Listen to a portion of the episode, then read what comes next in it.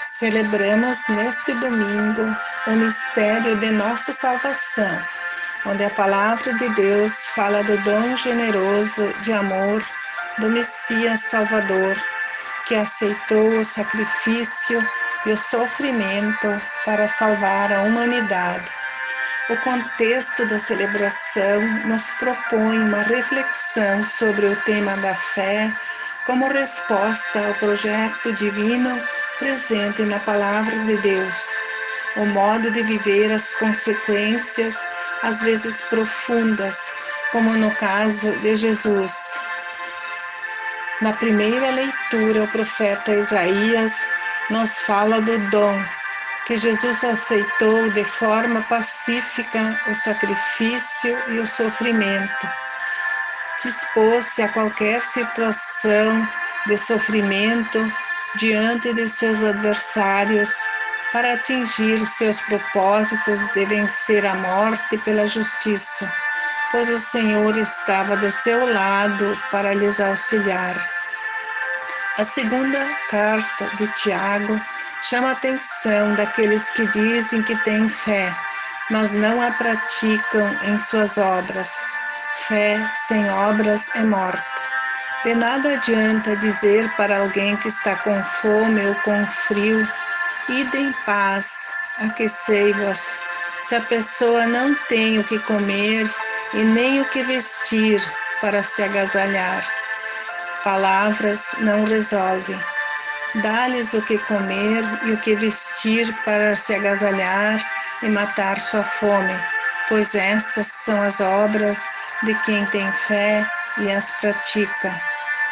O Evangelho de Marcos apresenta Jesus com seus discípulos em suas caminhadas pela Cesareia e pergunta para eles o que os homens da região dizem quem eu sou.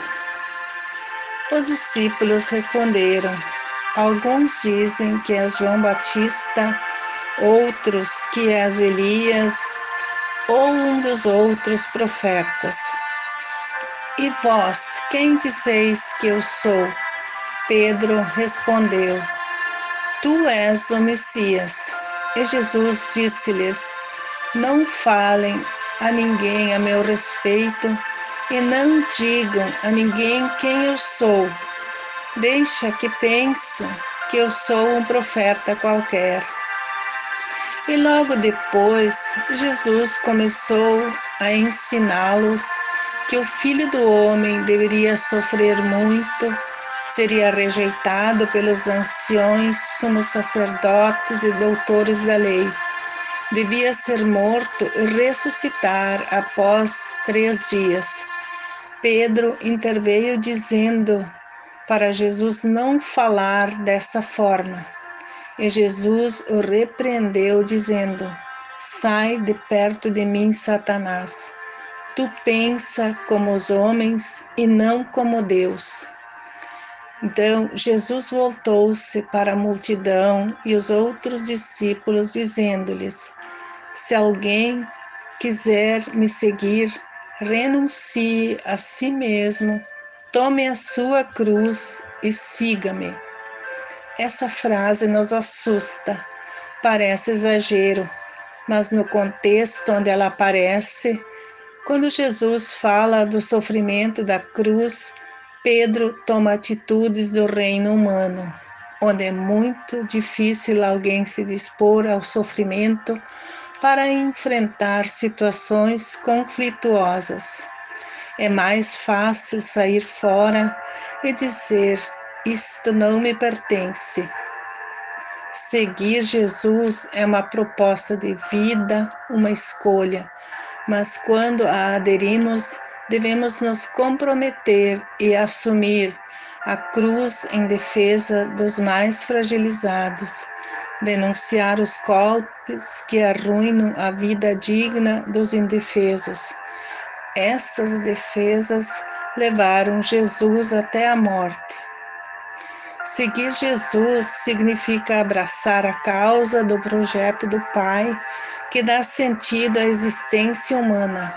Colocar-se a serviço do reino implica na missão de servir e às vezes exige renúncias em nossa vida particular para servir e estar disponível na missão comunitária.